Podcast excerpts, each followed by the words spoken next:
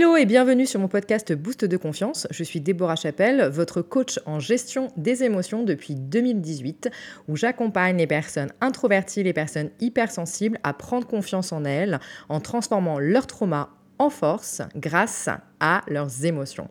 Comment j'en suis arrivée là? Tout simplement après avoir suivi des études en psychologie et m'être formée à différents outils tels que la communication non violente. Finalement, aujourd'hui, j'aide les autres à comprendre leurs émotions, à faire de leur hypersensibilité leur force. Clairement, mon objectif est d'aider un maximum de personnes à prendre confiance en elles, à oser être elles-mêmes en arrêtant d'essayer de rentrer absolument dans une case qui ne leur correspond absolument pas. Dans ce podcast, seul ou accompagné, je booste votre confiance en vous. Hello à tous et bienvenue dans ce nouvel épisode de podcast Se révéler d'un traumatisme et prendre confiance en soi grâce à la thérapie de l'âme. Donc je suis hyper contente de vous retrouver. C'est la première interview que je fais, donc interview d'une experte de Lana Ama. Donc Lana est thérapeute de l'âme, conférencière et auteur du livre La pièce manquante du puzzle que vous pourrez trouver chez l'éditeur Véron. Euh, voilà, pour vous introduire un peu ma rencontre avec Lana. Je l'ai rencontrée il y a à peu près trois ans euh, lors d'un apéro qui s'appelle euh, Apéro Perché, je crois, quelque chose dans ce genre-là. Ça vous donne un peu une idée de notre rencontre. Et euh, bah, ça a tout de suite matché, de par sa personnalité, de par ce qu'elle dégageait, ses énergies. Et puis quand elle m'a dit, je suis thérapeute de l'âme, j'ai fait, waouh, qu'est-ce que c'est? Et euh, donc après, j'ai fait quelques stages avec elle, euh, stages qui ont été hyper bénéfiques. Et il faut savoir que Lana en fait été l'une des premières à m'aider à accepter mon hypersensibilité et euh, au-delà de l'accepter, l'accueillir et du coup en faire une de mes forces. Donc, c'est pour ça que je trouvais hyper pertinent de pouvoir l'interviewer et qu'elle vous partage un peu son parcours et qu'elle puisse vous aider, vous aussi, à prendre confiance en nous. Donc, bienvenue, Lana, pardon, pour euh, bah, cet euh, épisode de podcast, cette première ITV. Euh, voilà, bah, je, je, te propose tout simplement de te présenter aux auditeurs, voilà, savoir d'où tu viens, ton parcours et tout ce que tu as envie de nous partager avec nous. Bonjour euh, Déborah, merci beaucoup pour cette introduction. Euh, je ne me souvenais pas de l'apéro perché, mais effectivement, maintenant que tu me l'as dit, je m'en souviens bien. Merci pour cette introduction. Donc, euh, je m'appelle Lana. donc, comme tu l'as dit, je suis thérapeute de l'âme sur Toulouse. Euh, alors d'où je viens, euh, ça se dit pas tout à fait quand on est toulousaine, mais euh, je viens de Paris. je suis née en région parisienne, j'ai grandi là-bas, j'ai fait des études supérieures. J'étais au départ plutôt sur les rails d'une grande école de commerce pour faire du business.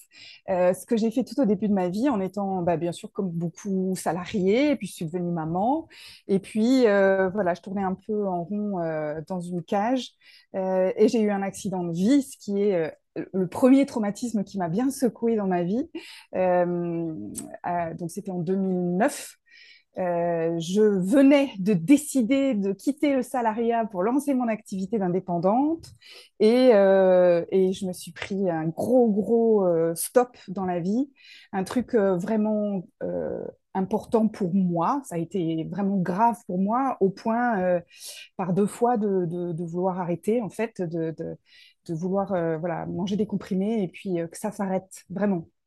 J'ai été arrivée euh, à un tournant de ma vie où j'avais presque plus envie de vivre. C'était trop violent, trop lourd, trop dur.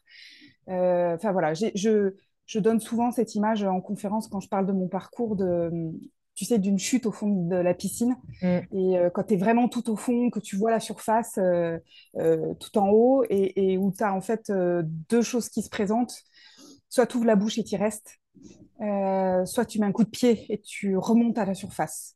Voilà, et donc ça s'est joué pour moi euh, sur plusieurs mois. En fait, euh, certains disent qu'un jour on a un déclic. Très honnêtement, je ne me souviens pas d'avoir eu franchement un truc un jour qui me dise allez, tu mets le, pied, le coup de pied au fond de la piscine et tu remontes.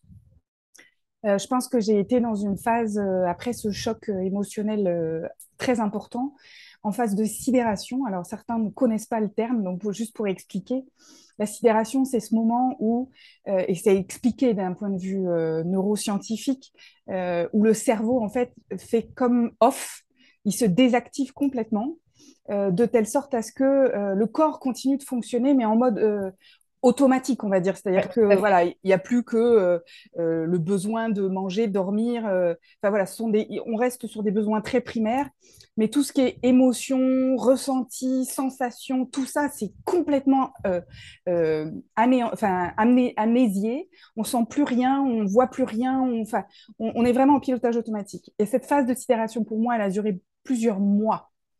Euh, vraiment. Et ça a été compliqué pour moi, ça, parce que j'étais vraiment en mode pilotage automatique. Tout mon entourage essayait, euh, mes proches, de me, secouer, de me réveiller, et, ça voulait pas.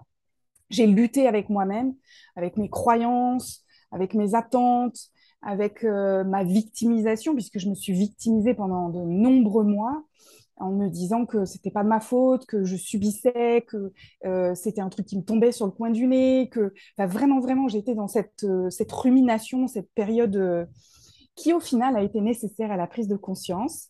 Donc, pour moi, c'est vraiment quelque chose qui est nécessaire et qui, a, qui fait partie du process que d'être, euh, alors, soit dans la phase de sidération, soit après dans cette phase de rumination où on sent bien qu'il y a un truc qui n'est pas OK, euh, mais euh, on ne sait pas quoi, et du coup, c'est forcément de la faute de l'autre ou des circonstances ou de la situation ou de. on a tendance, enfin moi j'avais tendance, et, je le vois aujourd'hui chez mes patients, à, à, à, mettre la faute sur quelque chose d'autre que soi. Et puis, euh, petit à petit, j'ai voilà, j'ai repris goût à la vie. Euh, j'ai recommencé à faire des choses qui étaient OK pour moi, qui me faisaient du bien à moi, en oubliant de, faire attention aux circonstances et aux personnes extérieures. Et c'est ce qui m'a reconnecté à moi-même.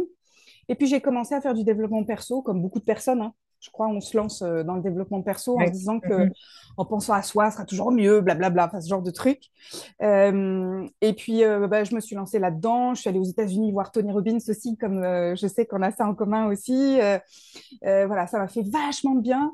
Et en même temps, il y avait quand même un truc où je me disais, c'est chouette de, revenir, de redevenir acteur de sa vie. Mais au final, euh, le constat quand même que, alors c'est très personnel, hein, que j'ai fait du développement perso, c'est que euh, il y a beaucoup cette quête de résultats. Il faut gagner de l'argent, il faut avoir des résultats, euh, il faut être beau, il faut faire du sport, il faut. Voilà, il y avait beaucoup, pour moi, beaucoup trop de choses qui étaient liées à l'obligation et aux résultats. Et ça, au bout d'un moment, il y avait un petit truc quand même qui allait pas pour moi. Euh, qui était OK. Hein. Enfin, c'est chouette hein, à un moment donné d'avoir des résultats, de pouvoir gagner de l'argent et tout ça. D'ailleurs, euh, ça m'a aidé à lancer euh, ma première activité d'indépendante, ma première société, qui, était quand même dans la finance, il hein, faut le signaler, parce que le 360 est plutôt sympa. Après, quand on sait que je suis devenue thérapeute de l'âme, euh, mais tu vois, il y avait quelque chose qui n'était pas OK, qui n'était pas hum, complètement OK. Il, il, manquait quelque chose. Voilà. Et c'est là que je suis tombée dans la spiritualité, euh, enfin, où la spiritualité m'est tombée dessus, j'en sais rien. Enfin, et, et, là, je me suis dit, OK, là, ça, en fait, ça a donné du sens. Et en tant qu'hypersensible, on sait que c'est quelque chose qui est important, mmh, d'avoir du sens aux événements, d'avoir du sens à ce qui se passe. Voilà, donc ça, c'est quelque chose qui a fait que finalement de ce trauma, euh, eh ben, j'en ai fait euh, un aspect positif à ma transformation parce que très honnêtement, aujourd'hui, aussi souvent que j'y pense, je remercie cet accident de vie dans ma vie en me disant, mais bon sang, ce serait pas arrivé. Tu vois, rien qu'en le disant, j'ai encore des frissons. Euh, cet accident de vie ne serait pas arrivé dans ma vie. Je ne, sais pas, je ne saurais pas qui je suis aujourd'hui. C'est fou. Et là, je suis dans une gratitude absolue. Tu vois. C'est exactement ce que je me, je me dis. moi, je n'ai pas, euh, j'ai pas encore trop euh, parlé de ça à, à, mon audience, mais c'est vrai que moi, j'ai vécu aussi un, un trauma assez important à l'âge de 6 ans. Et, et bon, j'ai mis des années à, à m'en sortir. Et c'est vrai que maintenant que je me sens beaucoup mieux, que j'ai pris confiance en moi, etc., et que bah, euh, je, continue ma vie et que je me sens complètement OK, je me dis, mais en fait, euh, c'est pas que je remercie le fait que ce soit passé, mais en fait, mmh. je me dis, mais ça fait tellement partie de moi. D'un certain côté, ce, traumatisme-là, cette situation-là, si je ne l'avais pas vécu, eh ben, je ne serais pas qui je suis aujourd'hui. Exactement. Rien pour ça, et eh ben, je suis eh ben, dis merci. ouais, ouais, il y a une sorte. Au final, au final, il y a une forme de, ouais, de gratitude, de se dire, mais si cet événement, très honnêtement, Deb, si, si ça s'était pas arrivé dans ma vie, je pense que j'en serais toujours à qui j'étais avant cet accident. Mm. Je, je, je, enfin, je peux pas refaire l'histoire, j'en sais rien, mais il y a des fois, tu sais, j'y pense et je me dis, est-ce que finalement, est-ce que finalement tu serais quitté aujourd'hui si tu étais resté dans cette situation? Il y a eu un tel changement, ça a été un bouleversement tel dans ma vie que je ne sais pas si j'aurais eu le, tu sais, le, déclencheur pour cette modification, pour, pour eh ce changement euh, euh, tellement énorme. Et, et aujourd'hui, je peux le dire, chaque jour que je me lève, je dis, mais, mais mon Dieu, mais qu'est-ce que ça a été un événement finalement? Alors on est d'accord, hein, on dit ça avec le recul. Hein. Oui, quand, tu es dedans, euh, évidemment que tu ne dis pas ça. Mais avec le recul aujourd'hui, ça a été, je crois, le plus beau cadeau que la vie pouvait m'offrir que de me dire, eh oh, réveille. Voilà, réveille. Là, maintenant, il faut vraiment que tu apportes des modifications dans ta vie, que tu penses à toi, que tu remplisses ton réservoir à toi. Et, bien sûr que si ton réservoir il est plein, c'est comme une voiture. Hein. si ton réservoir est plein, que tu t'occupes de toi, que tu fais des choses qui te font du bien, qui te font vibrer, bah, bien sûr que tu vas pouvoir faire du covoiturage, prendre des gens sur le passage, leur apprendre des trucs, partager des choses avec plein de personnes, éduquer des enfants, euh, aider des gens. Mais si ton réservoir à toi, il est plein, c'est comme une bagnole, quoi. Tu restes euh, sur place et tu peux plus avancer. Et donc, euh, je pense honnêtement que cet événement a été l'effet réveil dans ma vie à moi. Et afin de pouvoir être euh, assez transparente avec justement nos auditeurs, sans forcément rentrer dans le détail, c'est toi qui le vois, mais justement, quel trauma, toi, tu as réussi à dépasser? Alors, en fait, il y en a deux majeurs. le premier dont je vous ai parlé jusqu'à maintenant, c'est un divorce lorsque mon mari m'a demandé le divorce, euh, j'étais tellement dans le déni et j'étais tellement dans. Je me racontais tellement d'histoires dans ma tête qu'on était une famille parfaite, un couple parfait, euh, que tout allait bien, que les difficultés qu'on traversait, c'était des difficultés normales, que quand il m'a demandé le divorce, j'ai cru qu'il plaisantait. Mais je, vous dis ça euh, sincèrement. Je me suis retournée vers lui et j'ai explosé de rire en lui disant, arrête tes conneries, quoi. quand j'ai vu sa tête, je me suis dit, mais en fait, c'est vrai, quoi. Et, euh, et, là, le, mon monde s'est écroulé. Quoi. Enfin, ça faisait des années et des années que j'étais, euh, je, je, me, je, saignais en, 25 pour être la meilleure, la meilleure épouse, la meilleure amante, la meilleure mère, la meilleure amie, la meilleure femme, euh, sœur. La J'avais l'impression de dépenser une énergie de malade pour faire en sorte que tout aille bien.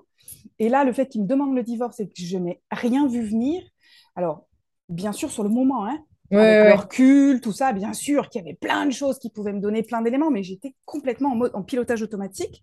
J'étais absolument pas incarnée, enfin, j'étais pas dans mon corps, j'étais pas. J'étais dans le il faut, il y a qu'à, faut qu'on, je dois, j'ai pas le choix, euh, euh, j'ai des responsabilités, euh, j'ai choisi de me marier ou j'ai choisi d'être avec cet homme, j'ai pas le choix, faut y aller, quoi. Donc ça, ça a été celui qui m'a extrêmement bougé en 2009. Et puis dans, au cours de mon parcours, bien sûr, en travaillant sur soi, ben, on découvre d'autres choses euh, et on met en lumière d'autres traumas. Et, euh, un autre qui euh, sera aussi une, autre étape dans ma vie et ce que j'appelle dans mon roman la dernière pièce du puzzle, c'est une sortie d'amnésie traumatique où en fait à 44 ans, donc quelques années après le divorce, je me suis souvenue d'avoir été abusée par mon grand-père et deux de mes oncles pendant de, très nombreuses années, depuis l'âge de 4 ans jusqu'à à peu près 10. C'est un peu flou la, fin, mais 18-20 ans à peu près. Et je vous dis ça, j'en avais aucun souvenir. Alors, bien sûr, bon, ceux qui voudront en savoir plus pourront lire mon roman, mais il y a eu plein de trucs qui, auraient pu me mettre quelque part la puce à l'oreille. Euh, mais euh, bon, bah, j'étais dans le déni et j'avais, et j'avais pas envie d'avoir cette information. Quoi. Et donc, euh, ce deuxième trauma qui est arrivé un peu plus tard, grâce à la thérapie d'âme, et c'est pour ça que je suis devenue thérapeute de l'âme, euh, m'a vachement aidée et j'ai pu passer ce trauma. Alors, pas du tout dans les mêmes circonstances que j'avais passé le premier en 2009, hein, où là, je suis vraiment tombée au fond. Enfin, tu vois, j'étais dans un état pas possible. Euh, j'ai failli me faire hospitaliser, je m'alimentais plus, etc. Et là, la sortie d'amnésie traumatique, euh, Dieu sait quand même que pourtant, c'est un, un, petit, un petit truc. et bien là, ça s'est passé, alors je dis pas sans vague, hein, bien sûr, mais mais euh, voilà, ça a été beaucoup plus doux, beaucoup, beaucoup plus calme, beaucoup plus posé, et ça a pris du sens. Voilà. Et donc, comme ça avait du sens, eh ben, pour moi, ça a contribué à, faire en sorte que ce soit beaucoup plus doux. Mmh, je comprends. Et du coup, justement, comment tu as réussi à, transformer ces, traumas en force? Eh ben, Simplement euh, en sortant de la position de victime et en décidant de regarder ça euh, de façon avec un autre angle de vue tu vois, de se dire, OK, euh, c'est comme un film, d'accord? Dans un film, quand on regarde un film, on peut s'identifier assez facilement à un des acteurs ou actrices parce que ça résonne chez nous, il nous, ressemble, son histoire est similaire, etc. Or, et tu vas être d'accord avec moi, si tu regardes le film en t'identifiant à un autre des personnages, tu vas forcément voir le truc un peu différemment. Tu vas avoir un autre angle de vision, un autre point de vue. Voilà. Et eh ben, ça a été pour moi une façon de sortir de la victimisation et de me dire, OK, ce qui m'arrive là, alors que ce soit le premier accident de vie ou le deuxième, euh, enfin, ou les deux traumas, comment je peux regarder l'angle autrement? Comment je peux voir les choses autrement? Ok, il m'arrive ça, et ça, c'est mon point de vue. Et tu vois, si, alors, je parle beaucoup avec les gestes, donc ça, ça, se verra pas, mais quand on regarde dans une direction, on a un angle de vue. Moi, je dis souvent à mes patients, ok, ça, c'est votre angle de vue. Maintenant, vous me parlez d'une autre personne qui est en lien avec ce trauma, ou mettez-vous dans son siège, à lui ou à elle, et regardez les choses de son point de vue, à lui ou à elle, juste l'espace d'un instant. Juste pour, pour, on fait un jeu. Allez, changez de siège, mettez-vous dans l'autre siège. Est-ce que, est-ce que en étant dans l'autre siège, est-ce que vous pourriez voir les choses autrement? Et alors, tu vois, je vais te donner un exemple super concret. Dans le cadre de ma sortie, ma, ma sortie d'amnésie traumatique, à un moment donné, il a fallu que euh, j'essaye de comprendre. Je ne dis pas excuser, je dis comprendre. Donc j'ai changé de siège et je me suis mis dans celui de mon grand-père en disant, OK, admettons, allez, là tout de suite, je fais l'exercice. Et en fait, j'ai voulu chercher, j'ai voulu comprendre. Et comme je suis euh, moi aussi HP, euh, euh, et surtout HP, j'ai voulu comprendre, avoir le sens. Et je me suis dit, OK, pour, pour comprendre, il faut que j'aille dans son siège. Il faut que je vois son point de vue à lui. Alors, ça peut paraître horrible, terrible, quand on est victime, de vouloir voir le, le point de vue d'un agresseur, enfin, ou d'un pédophile en l'occurrence. Mais je dis, souvent, je dis maintenant, avec le recul, hein, bien sûr, mais je dis, un pédophile, il ne naît pas pédophile. Quand il sort du ventre de sa maman, quand il vient juste là, à l'accouchement, de sortir, que le bébé est encore tout chaud, qu'on le pose sur le ventre de sa maman, il n'est pas pédophile à ce moment-là. Qu'est-ce qui fait qu'à un moment donné, ça vrille? Qu'est-ce qui fait qu'à un moment donné, quelqu'un devient agresseur ou, bourreau? Ben, C'est simplement ce qu'il a vécu qui fait qu'à un moment, il devient ça. Quand il est bébé, au départ, il est neutre, il est, il est tu vois, spirituellement, il est, il, est, ouais, il, est, il, est, amour, il est lumière, il n'y a rien à voir avec tout ça. Donc j'ai fouillé dans la vie de mon grand-père et j'ai trouvé. Mon grand-père, en fait, avait des parents assez durs, dont une maman très, très, très, très dure, qui n'a rien trouvé de mieux que de le placer euh, en pensionnat à l'âge de 11 ans. Ce qui est très, très horrible. C'est hyper jeune pour être placé dans un pensionnat. Et alors, le, le hic de l'histoire, c'est qu'il a été mis dans un pensionnat qui faisait, euh, tu sais, ça, ça faisait les classes jusque bac plus 2 donc 20 ah. ans. Pas de chance. voilà. Et en fait, mon grand-père, très probablement, s'est fait agresser dans ce pensionnat, euh, probablement de façon plutôt violente, ce qui peut expliquer qu'après, il ait euh, eu cette colère en lui. Juste pour la petite histoire, mon grand-père avait la moustache d'Hitler à, l'après-guerre. Ah. Voilà. Donc bon, euh, ça explique un peu. Il a fait de la résistance, pour autant, il a fait des trucs pour être dans la résistance pendant la guerre. Enfin, il avait quand même la moustache d'Hitler. Moi, c'est un truc gosse, je me souviens, toute petite, 3-4 ans je le regardais je me disais, mais où est-ce qu'à un moment donné, on peut avoir l'idée d'avoir cette moustache-là au lendemain de la guerre, quoi? Hmm. Tu vois, je me souviens avoir fait cette réflexion. Et, en fait, il avait une colère en lui. Et je pense que cette colère, comme bah, il n'a jamais fait de développement sur lui, qu'il n'a jamais travaillé, bah, il a sûrement gardé cette colère en lui et il fallait qu'à un moment donné, elle ressorte. Et il n'a rien trouvé de mieux que de ressortir, ressortir ça contre les femmes et les enfants, tous sexes confondus, puisque j'ai des oncles qui ont été agressés aussi. Euh, voilà, et, je ne peux que, en étant sur son siège à lui, comprendre qu'à un moment donné, sans avoir travaillé sur soi, ben, sans savoir quoi faire de toute cette colère et de tout, ce ressentiment qu'il avait, et ben qu'il a fait un choix, voilà, et qui était le choix de reproduire au lieu de faire autre chose. Mais il y a, deux choix. Il y en a qui peuvent faire autre chose et puis il y en a qui n'y arrivent pas. Voilà. Et mon grand-père, manifestement. Et puis après, euh, bon, voilà, sans vouloir dévoiler trop parce que je vais vous faire fuir, mais comme je discute avec les défunts, on a discuté tous les deux et il m'a expliqué les choses et je comprends aujourd'hui. Voilà, je ne dis pas que j'excuse, mais je comprends. Ouais, Ça n'empêche pas ce qu'il m'a fait, qui est absolument euh, voilà. Mais euh, je comprends. Voilà, je, peux trouver une explication et j'avoue que ça m'a permis à un moment donné de sortir de ma phase euh, victime en disant bah, finalement c'est simplement un bébé, un enfant, un ado euh, qui a fait des choix qui ne sont pas ce que moi je ferais dans ma vie et que je n'ai pas décidé de reproduire ces choix-là, mais je peux comprendre qu'on ne puisse pas faire autrement.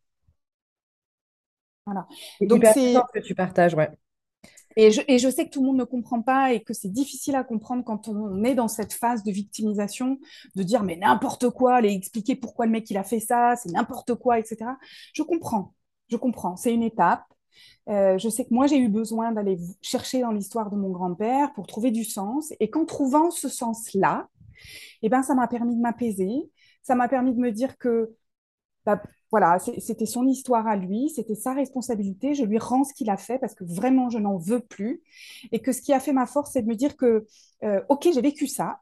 OK, j'en ai été victime parce que je ne m'enlève pas le statut de victime. Hein, bébé, enfin enfant, je n'avais rien demandé. Euh, pour autant, je ne suis pas ces circonstances. Et je ne suis pas euh, ces viols, ces abus, ces attouchements.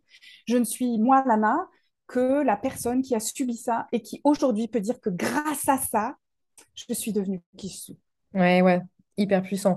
Et du coup, ce serait quoi ton premier conseil pour qu'une personne sorte justement de cette position de victime qui est, qui est en fait facile à prendre parce que euh, moi, pour ma part, en fait, euh, j'ai eu cette position de victime bah, jusqu'à 26 ans. Et en fait, à 26 ans, mon déclic, ça a été euh, de faire le constat de mes échecs de relations amoureuses et de me dire, bon, je disais, ouais, non, mais lui, c'est un connard, non, mais lui, c'est un connard, lui, c'est un connard. Mm. Puis, il y a un moment donné, je sais pas, il s'est vraiment passé un truc où je me suis dit, ça fait quand même beaucoup de connards. C'est leur point en commun?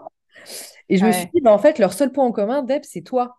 Donc peut-être que le problème vient de toi. Donc moi, ça, ça a été mon déclic. Et c'est là où j'ai commencé une grosse psychothérapie pour travailler. Et puis derrière, on a bossé mon, mon, trauma. Euh, du coup, pour toi, ce serait quoi le premier conseil que tu pourrais euh, donner à une, à une personne justement pour sortir de cette position qui est parfois quand même très, très confortable? Ben, Ouais, c'est confortable parce que forcément, euh, si on est victime, c'est l'autre qui est responsable. C'est ça. Et donc, euh, sortir de la position de victime, pour moi, c'est reprendre ses, responsabilités, en fait. Et, prendre ses responsabilités, c'est pas se dire que c'est notre faute. C'est de dire qu'on a une part de responsabilité là-dedans. Et, euh, et, beaucoup me disent, ouais, mais alors dans ce cas-là, euh, des patients me disent souvent, oh, ben dans ce cas-là, il a 99,9% de la responsabilité. Et non, en fait, on a toujours que 50-50 c'est toujours 50-50. Et tu sais, alors tu te souviens probablement, mais je, fais souvent cette image, je montre une relation, en fait, dans une relation, on n'est on pas deux, on est trois, on est les deux personnes concernées et on est la relation qui nous lie. Il y a en fait trois éléments dans une relation. Et souvent, on a tendance à oublier la, la relation en elle-même qui est un des éléments qui fait qu'à un moment donné, une relation réussit ou pas, une relation est apaisée ou pas, est équilibrée ou pas. Et donc, si on oublie la relation, on oublie que dans cette relation, tu sais, si on, tend un fil entre deux personnes, eh ben, il y a 50% du fil qui nous appartient. Et ouais. Et donc, sortir du mode de, victimisation, c'est aussi considérer le fait que dans une relation avec quelqu'un, eh ben, on a 50% de la relation. C'est marrant, moi j'ai tendance à dire dans une relation, mais c'est parce que c'est en base de communication non violente que j'ai appris ça, que dans une relation, en fait, c'est pas 100%, c'est 200%. C'est 100% pour moi et 100% pour l'autre. Donc ça, je pense que ça équivaut exactement à la même chose. C'est la même chose que, ouais, c'est la même chose. C'est en fait c'est en équilibré. Exactement. Le, pourcentage est... équilibré, que ce soit 50-50, 100-100. En tout cas, c'est équilibré dans le sens où être victime, c'est au final, c'est donner 100% de son pouvoir à l'autre. Exactement. pas bien, de pas être euh, ok avec la situation, que l'autre il est, il fait pas ci, il fait pas ça. Mais ce qu'on oublie, c'est qu'on a aussi nous la responsabilité à un moment donné dans quelque chose qui ne nous convient pas, de dire non, de dire stop, de dire ça, ça me marche, c'est pas ok pour moi. Euh, tu vois, donc donc c'est une histoire d'équilibre, tu vois, que ce soit 50-50, 100-100, c'est une question d'équilibre. Et souvent, quand on est victime, on donne 100% de notre pouvoir à l'autre. Et ouais, carrément. Donc du coup, toi, ton premier conseil, ce serait de prendre conscience de ça? De se, prendre conscience, ouais, c'est ça, mhm. de sa responsabilité. À un moment donné, c'est pas ok avec un patron, c'est pas ok avec un partenaire, c'est pas ok avec un enfant. Euh, ok, mais c'est quoi mon choix dans l'histoire, moi? C'est quoi que je peux faire moi dans cette relation? Si c'est pas ok pour moi, qu'est-ce que moi je peux faire? Je peux dire non, je peux partir, je peux être silencieuse ou au contraire dire les choses. Je peux, je peux décider de faire autrement aussi. Euh, voilà, ça, ça me convient pas. Ok, mais qu'est-ce que je peux faire? Et souvent, ce que j'explique à mes patients, c'est ok, c'est pas ok pour vous. Je leur dis, cette situation, elle n'est pas ok, vous n'êtes pas d'accord, euh, ou ça vous convient pas. Qu'est-ce que vous pouvez faire autrement? Qu'est-ce que vous pouvez mettre en place pour que ça change? Et simplement le fait de se poser la question de et moi, c'est quoi ma responsabilité au sens qu'est-ce que moi je peux faire avec cette situation-là, aussi pourrie soit-elle, aussi nulle soit-elle, aussi douloureuse soit-elle, qu'est-ce que je peux faire pour moi? Et bien là, c'est reprendre son pouvoir. Tu vois, c'est pour ça que j'appelle, euh, j'appelle ça reprendre son pouvoir, c'est en fait arrêter de donner toute responsabilité et toute euh, action à l'autre et de dire OK, bon, bah là, moi, tout de suite, qu'est-ce que je peux faire Et tu vois, souvent, je dis aux gens, euh, ben, reprendre pouvoir, ça peut être, la première étape, ça peut être de mentir pour se protéger. Ça peut être de faire silence pour se protéger. On s'en fout, en fait. Tant que la considération, c'est de dire, OK, dans cette situation, je vais réagir autrement. Comment je peux faire? Là, je ne peux pas faire autrement, mais ben, pour une fois, je vais rien dire. Ou pour une fois, je vais dire quelque chose qui va me protéger moi. C'est-à-dire, je vais, dire, ben non, je ne peux pas y aller, ou, ou euh, euh, non, je ne peux pas, j'ai autre chose, même si c'est un mensonge. À partir du moment où c'est reprendre son pouvoir et se donner la priorité à soi, eh ben, c'est déjà un pas vers soi. Excellent. Et du coup, aurais-tu un, petit exercice pratique à nous partager, à partager à nos auditeurs yes. pour euh, sortir de cette position de victime, Oui, tout à fait. Eh ben, alors, en fait, j'adore les exercices écrits. Pourquoi? Parce que quand on est dans sa tête, et Dieu sait que quand on est hypersensible, HP, tout ça, on cogite vachement et on est vachement dans les pensées, le fait de se poser sur un bout de papier et de prendre son temps eh ben, ça peut, à un moment donné, euh, vous faire euh, voir les choses autrement. Donc, je vous propose un exercice écrit où vous allez prendre une feuille à quatre avec deux colonnes. Vous, prenez, un exemple d'une situation qui vous prend la tête en ce moment. Enfin, c'est pas OK, euh, c'est douloureux, c'est lourd, c'est voilà, quelque chose qui vous, voilà, qui, vous embête. Vous le mettez comme titre en haut de la, de la page, le, le sujet, la situation, l'événement, la relation. Et vous allez faire deux colonnes une première colonne à gauche, tout ce qui fait que aujourd'hui vous vous sentez victime par rapport à ça. Et vous notez. Voilà, c'est parce qu'il fait ci, il fait pas ça, euh, elle fait ci, elle fait pas ça. Tout ce qui fait qu'aujourd'hui, euh, ça vous fait euh, vous sentir une victime, à gauche. Et puis dans la colonne de droite, vous allez marquer tout ce qui fait qu'aujourd'hui, vous pourriez reprendre la main. Vous pourriez faire les choses autrement dans pareille situation. Alors, ok, je, suis tout à fait d'accord, je vous entends déjà tous là dire euh, elle, est, marrante, euh, je sais pas, c'est super dur et tout ça. Ok, eh ben, vous prenez votre temps. Dans votre cerveau là, d'hypersensible, ça va être très facile. Vous allez passer commande, c'est-à-dire que vous allez demander à votre cerveau, vos cellules, votre mémoire, tout l'univers, ce que vous voulez, de vous donner des informations suffisantes et nécessaires pour savoir quoi mettre dans la colonne de droite. Vous fermez la page vous continuez à faire ce que vous avez à faire, et il y a un moment donné, vous serez en train de conduire, cuisiner ou je ne sais quoi, et vous allez vous dire Ah ouais, je pourrais essayer ça. Pas, vous le notez, et dans ce cas-là, vous verrez au fur et à mesure, il y a des choses qui vont venir et qui vont faire que, eh ben, euh, voilà, vous allez voir un autre angle de vue, vous allez équilibrer l'expérience. Je vous donne deux exemples. Euh, pour euh, parler de ce que je vous ai déjà dit de mon histoire, les abus, par exemple. OK, bah, quand on est victime d'abus, bah, forcément on est victime, hein, on est bien d'accord, il n'y a pas de débat. Donc on peut mettre dans la colonne, moi j'aurais pu vous en écrire trois pages et demie, hein, on est bien d'accord. Mais colonne de droite, qu'est-ce qu'on peut mettre? Eh bien, on peut décider de faire quelque chose qui soit bon pour soi. Quand on est dans l'abus, on est souvent tourner vers l'autre parce que c'est lui qui nous fait du mal, lui qui fait que euh, on n'est pas bien, c'est lui qui euh, débute les conversations euh, malsaines, etc., etc. On est, on se sent souvent pas à l'origine de ça.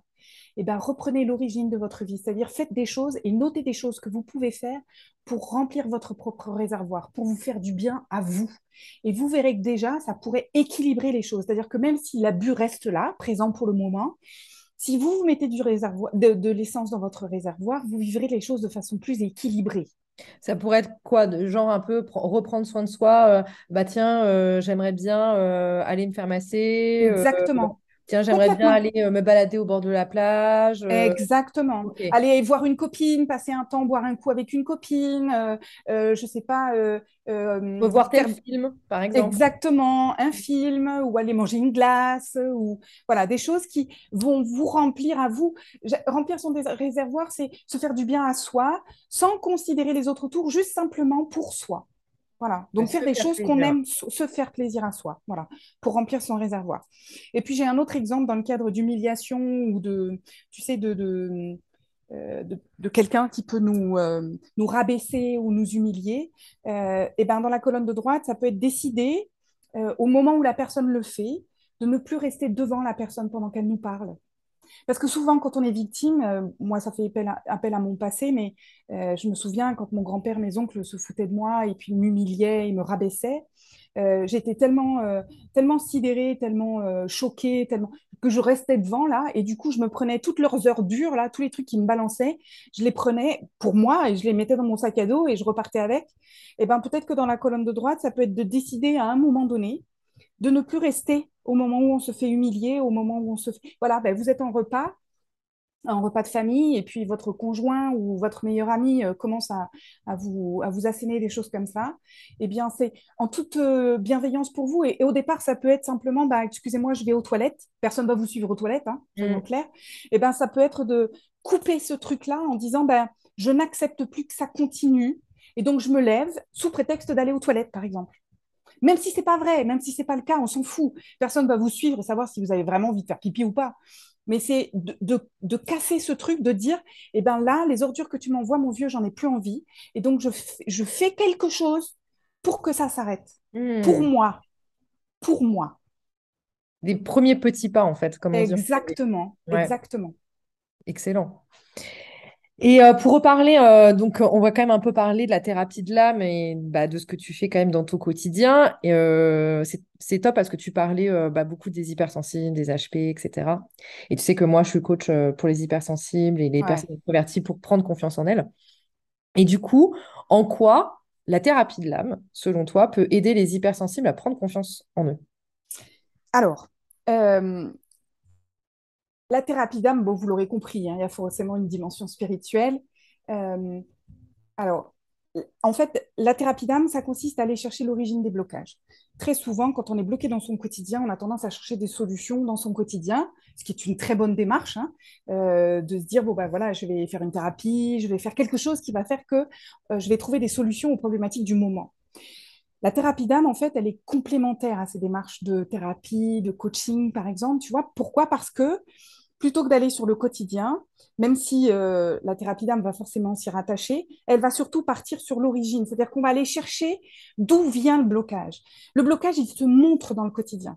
C'est ce que moi j'appelle des cycles répétitifs, c'est-à-dire que le truc se répète et se répète et se répète et mhm. se répète, mais euh, ça a une accroche bien avant. Ça, ça a débuté bien avant. Et très souvent, ça a débuté dans l'enfance. Alors, on est d'accord, on peut aussi parler de vie antérieure et tout ça, bien sûr. Mais moi, je suis, euh, tout en étant thérapeute de l'âme et perché, comme tu dis, euh, je considère qu'à un moment donné, il faut qu'on s'aide dans la vie de tous les jours. Parce que de savoir qu'on a eu une vie euh, euh, où il nous est arrivé tel ou tel truc dans le passé, au Moyen-Âge, ou je ne sais quoi, ok, mais enfin bon, ça sert à quoi aujourd'hui et maintenant? Donc l'idée, en fait, la thérapie d'âme, elle fait le pont entre la vie quotidienne et ce qu'on vit, ce qu'on subit ou ce qu'on vit dans le quotidien, et l'origine. Et souvent, l'origine, bah, ça se situe euh, en enfance, hein, soyons clairs. Euh, et c'est en allant chercher ça, en trouvant des outils concrets avec, tu vois, pour le quotidien, et tout en ayant un aspect spirituel de chercher pourquoi ça, ça se répète dans ma vie, pourquoi est-ce que c'est encore là, pourquoi ça a encore besoin de se montrer, qu'on fait le lien entre les deux. Et simplement, la, la prise de conscience du lien entre les deux libère le patient. Ouais, excellent. Donc, c'est vraiment euh, pour toi aussi un, complément par rapport à un coaching, quoi. C'est vrai que le coaching, on a tendance, enfin, on a le coaching, on est vraiment sur euh, l'ici, maintenant. Euh, ok, il s'est passé ça, très bien dans ta vie, ok, mais maintenant, tu fais quoi dans ton quotidien pour que ça change, etc. Qu'est-ce que tu veux mettre en place? C'est ça. que toi, tu vas aller débloquer justement ce qui s'est passé avant pour pouvoir que euh, les actions mises en place pour le quotidien d'aujourd'hui s'accélèrent en fait. Exactement, tu as tout compris. C'est parce qu'on va savoir ce qui s'est joué par le passé. Alors savoir au sens euh, donner du sens. On va pas aller, euh, tu vois, c'est pas de l'analyse. On va pas aller chercher tous les détails et tous les nanana. Non, ça on s'en fiche parce que sinon en as pour, bah, c'est comme la psychanalyse, hein, en as pour 30 ans. La thérapie d'âme, en fait, quand moi j'accompagne les gens, je perçois des petites infos ou des petits détails qui vont faire qu'à un moment donné, il va se passer un déclic dans la tête de la personne et qu'elle va se dire Ah, ok, ça, je l'avais jamais vu, j'avais pas pris conscience de ça. Et ouais, ok, je comprends mieux. Voilà. Mm. Et quand on comprend mieux le sens, alors euh, encore plus pour les HP et les hypersensibles, euh, quand on comprend mieux le sens, et, souvent, ce sont des petits détails. Et c'est justement ça qui plaise au HP, c'est que les HP adorent les détails et la précision des détails. Et donc, en ayant la précision d'un détail qu'ils avaient complètement occulté et en le mettant en lien avec ce qui se joue dans leur quotidien, et eh ben, ah, comme ça, plaque, ça, ça, fait comme un déclic, comme un pop, là, tu sais. Et, euh, et du coup, ça libère complètement le quotidien. Ouais, ouais. Hyper puissant. Donc, du coup, derrière, ils peuvent plus prendre confiance en eux et mais, mais... développer leur estime d'eux-mêmes, quoi. Exactement. Parce qu'il y a cette forme de, de compréhension, tu vois, de bienveillance et de gratitude à l'événement, qui fait qu'au lieu de le voir comme étant quelque chose de lourd, comme un trauma, de lourd, de pesant et tout ça, on voit l'autre côté, l'autre face. Tu sais, comme on dit qu'il y a une, euh, les pièces ont deux faces euh, ou notre personnalité a deux faces, la lumière et l'ombre. Et eh ben c'est en fait en acceptant cette ombre comme étant quelque chose qui donne du sens, quelque chose qui explique, quelque chose qui illumine euh, notre quotidien. Bah forcément, notre quotidien, il est illuminé, quoi. Eh ouais. Eh ben super. Bah écoute, Lana, on arrive à la fin de, euh, donc, euh, de cet épisode. Donc se, relever, se euh, relever d'un trauma et prendre confiance en soi grâce à la thérapie là. Donc c'était hyper, hyper intéressant. Tu nous as parlé de ton passé, justement des traumas que tu as pu dépasser, comment tu les as transformés en force, avec cette idée de se responsabiliser, de mmh. sortir de cette position de victime. Euh, tu nous as partagé aussi un exercice euh, que bah, justement les auditeurs vont pouvoir mettre en place, donc c'est vraiment génial. Merci, merci, merci beaucoup pour toutes ces pépites. Avec plaisir, merci à toi. Euh, bah, je t'en prie. D'avoir permis ça. Et du coup, bah, pour que les personnes justement qui nous écoutent, qui sont intéressées pour bah, te contacter, comment ça se passe? Eh bien, rendez-vous soit sur mon site www.lama.ama. Alors, il y a deux A et deux M qui se suivent.org euh, donc, sur mon site, vous avez tout, toutes les, infos, les informations sur ce que je, je, fais, donc des consultations individuelles, des, des ateliers euh, thématiques, une journée sur un thème donné, et des stages aussi de deux ou cinq jours en résidentiel. Hein, là, on part dans un lieu euh, super à l'écart, voilà, et magique, et on profite de ces deux jours pour progresser. Euh, donc tout est sur mon site et vous pouvez même si vous le souhaitez euh, sur la page d'accueil demander un rendez-vous gratuit de 15 minutes dans lequel on échange en visio et, euh, où vous, me faites part de votre problématique et je vous explique en quoi je pourrais vous accompagner, vous aider, comment, etc. Et puis surtout, je trouve important qu'on puisse se voir. tu vois, pour une première fois, c'est toujours plus facile en voyant la personne, la thérapeute et tout ça, de sentir si ça va le faire ou pas avec elle. Mm. Voilà. Donc, euh, et puis ensuite, je suis bien sûr présente sur Facebook, Instagram et LinkedIn. Euh, et sur les activités un peu plus perchées, on va dire. Euh, donc, je fais de la médiumnité, de la purification de lieux où je communique avec les défunts, je nettoie les énergies des lieux. Et voilà, pour faire en sorte que les personnes se sentent mieux dans leur lieu d'habitation ou de travail. Excellent. Et aurais-tu accessoirement des ateliers en cours sur le mois de septembre? Alors, il y a toutes les dates sur mon site. Euh, par contre, euh, voilà, comme je m'adresse là à des hypersensibles euh, et que je sais que, puisque j'en fais partie, que la, une, une, des spécificités, et c'est ce qui fait aussi la force des hypersensibles, c'est cette faculté euh, de sentir, ressentir et de percevoir des choses que d'autres ne perçoivent pas. Euh, voilà. Je, euh, je, fais un stage spécifique qui s'appelle Révèle tes dons. Alors, on est d'accord, c'est tout type de dons. souvent, quand je parle de dons, les gens me disent Ah, bah, moi, je ne suis pas médium. Ouais, mais je vous rappelle qu'il y a autant de dons possibles que de personnes sur cette planète, euh, y compris des dons euh, de percevoir des choses que d'autres ne perçoivent pas, de ressentir des choses que d'autres ne ressentent pas. Et donc, je fais un stage de cinq jours au mois d'octobre, euh, cinq jours en présentiel, du 26 au 30 octobre. Et donc, pour toutes les personnes qui auraient envie de s'accepter tels qu'ils sont avec leurs dons, en plus ça rime, et ben voilà, je vous parle de ce stage-là. Toutes les infos sont sur mon site. Ah bah, génial. Eh bah, écoute, euh, Lana, je te remercie encore une fois. Euh, Merci à toi, Deb, d'avoir euh, prévu cette interview. C'est super sympa d'avoir pensé à moi. Bah, je t'en prie, je t'en prie. Et, euh, et, quant aux auditeurs, bah, je vous remercie d'avoir écouté euh, cette interview. J'espère que ce podcast vous a vraiment aidé. Donc, euh, sortez de cette position de victime. C'est possible. et c'est possible de ressentir de la gratitude, même après un trauma très, très fort. Bien évidemment, avec le temps, avec du travail et mm. avec des accompagnements qui sont adaptés tout simplement à notre personnalité aussi. Je vous remercie et je vous souhaite une merveilleuse journée. On se retrouve bientôt pour un prochain podcast. Ciao